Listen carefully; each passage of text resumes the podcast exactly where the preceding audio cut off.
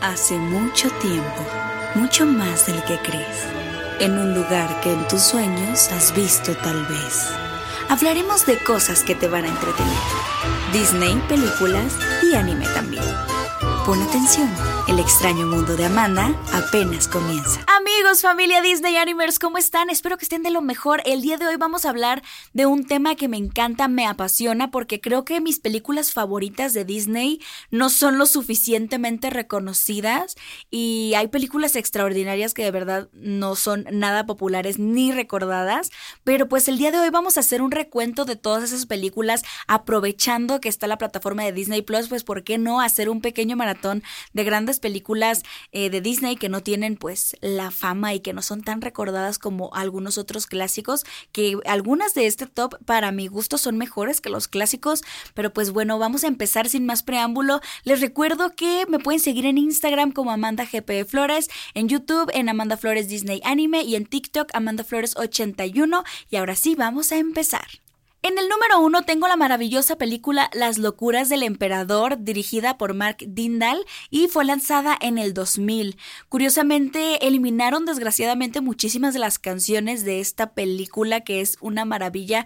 Para mi gusto, las canciones eliminadas eran muy buenas, que de hecho justo les acabo de hacer un cover de la canción de Isma. Las canciones fueron hechas por Sting y creo que son bastante inspiradas como en Perú, en la sal eh, la verdad es que estuvieron experimentando tanto en animación como en géneros musicales. Quisieron presentarnos una historia súper nueva y totalmente innovadora, una gran propuesta y que a mi gusto pues no fue como tan bien recibida. Es que de verdad yo creo que esta película como que debería de estar considerada como entre los super clásicos de Disney y desgraciadamente muchos de la nueva generación ni siquiera la conocen. Entonces creo que está muy bueno también compartir historias en que no todo gire eh, en torno al romance, ya saben a la princesa que necesita ayuda, que bueno, sabemos que Disney también ya está saliéndose totalmente de ese estereotipo actualmente, gracias a Dios, pero me, me encantan esas historias que proponen, que es una comedia bastante interesante, como muy sarcástica y,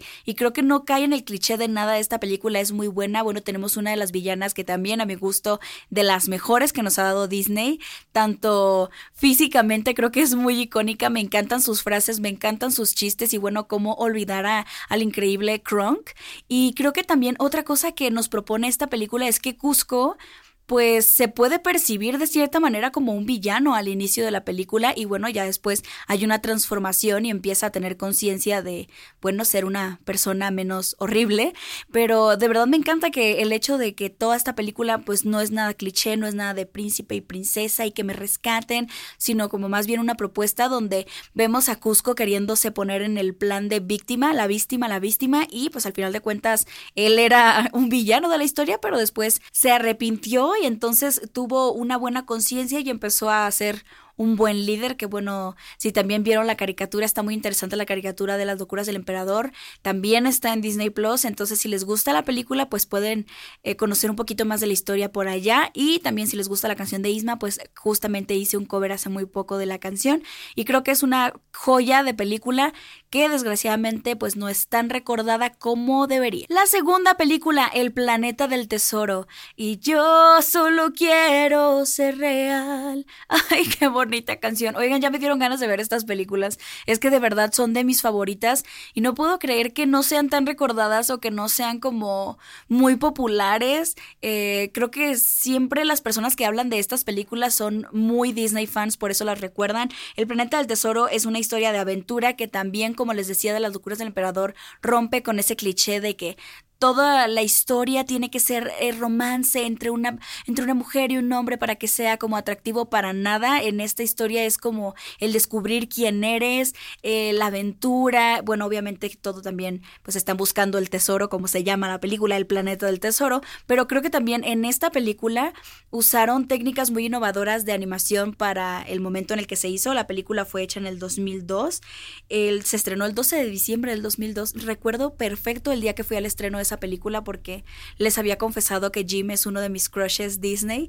Y me acuerdo que me encantó todo el estilo muy steampunk de la película y bueno, también el look de Jim, en realidad como que todo. Y también vemos al, al cyborg, que bueno, es John Silver, que es interpretado por nuestro queridísimo Humberto Vélez, un maravilloso actor de doblaje, me encanta el doblaje latino de esta película, es increíble. Y yo creo que esta película tiene muchísimas cualidades, es una gran película, desgraciadamente fue las creo que de las últimas que vimos con ese tipo de animación más o menos tipo 2D, eh, pero en realidad fue una gran, gran película. Si no la han visto, por favor los invito a que corran a verla. Esa está en Disney Plus también. Y no olviden pasar a, YouTube en Amanda Flores Disney Anime a escuchar mi cover de Sigo aquí. Amé hacer el cover de esa canción, es hermosa. Y como les comparto, estas películas son de mis favoritas, entonces espero que las disfruten.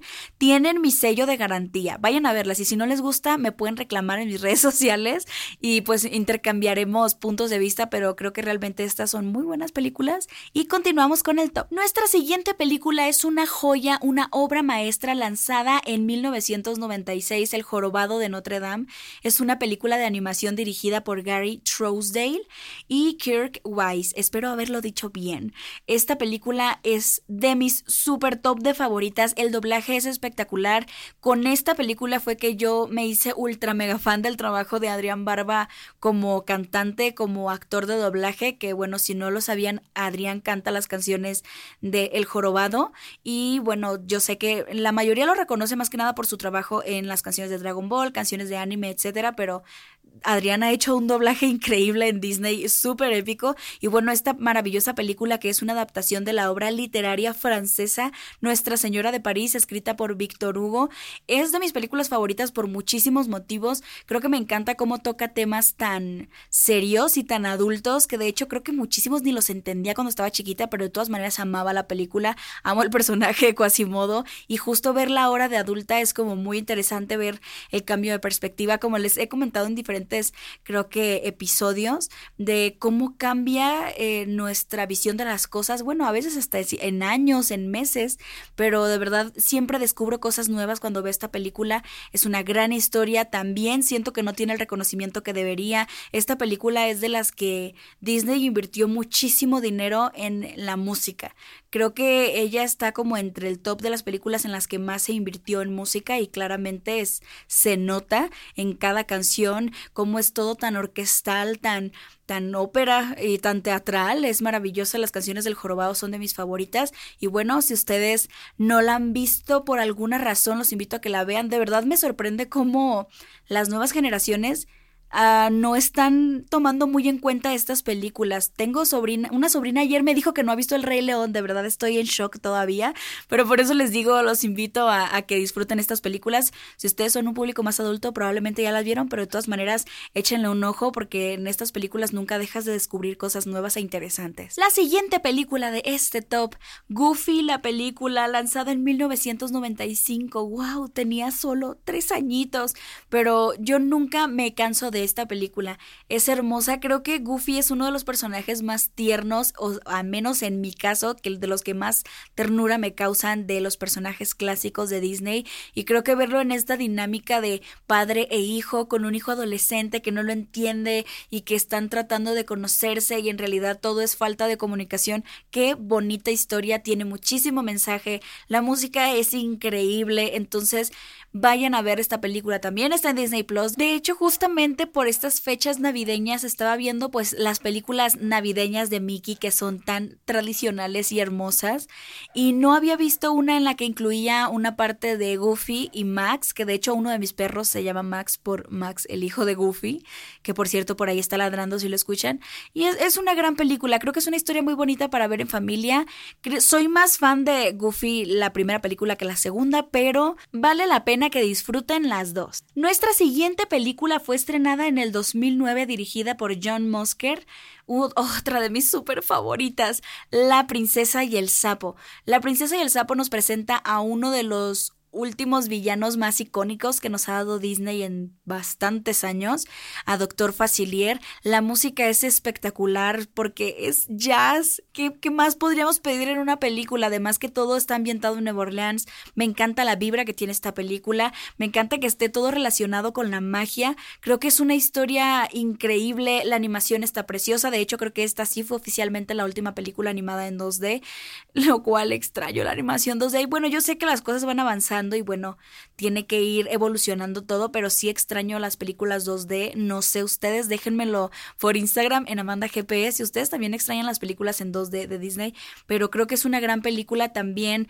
eh, aunque Tiana sí es una princesa, creo que muchos como que no la consideran tanto o cuando mencionan cosas de princesa la dejan fuera en, en bastantes pues tops, videos, pláticas, etcétera. Entonces creo que sin duda para mi gusto Tiana es la princesa más admirable de todas porque es la que trabaja duro, es la que sueña, es la que busca las cosas y no se espera que nadie vaya y se las ponga en charola de plata.